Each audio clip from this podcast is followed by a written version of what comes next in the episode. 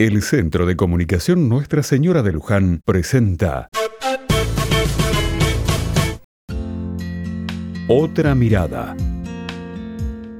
Hoy vamos a recordar, con gran tristeza, un momento muy duro de nuestra Argentina, cuando existían prohibiciones de unos contra otros.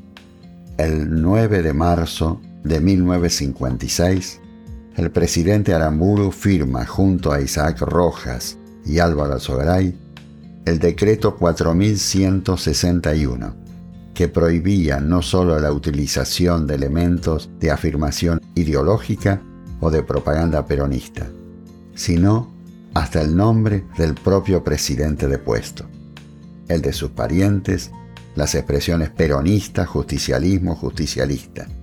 Tercera posición, la abreviatura PP, las fechas exaltadas por el régimen de puestos, las composiciones musicales, Marcha de los Muchachos Peronistas y Evita Capitana o fragmentos de las mismas. Y los discursos del presidente depuesto, decían entre comillas, o de su esposa o fragmentos de los mismos. Este decreto vergonzoso fue publicado el 9 de marzo de 1956.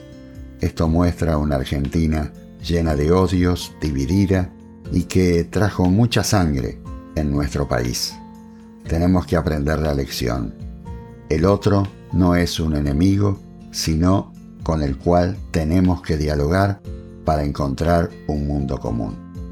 Que estas cosas no vuelvan a ocurrir entre nosotros que nos impiden ser hermanos, que nos impiden ser nación. Este es el ruego que todos tenemos que hacer.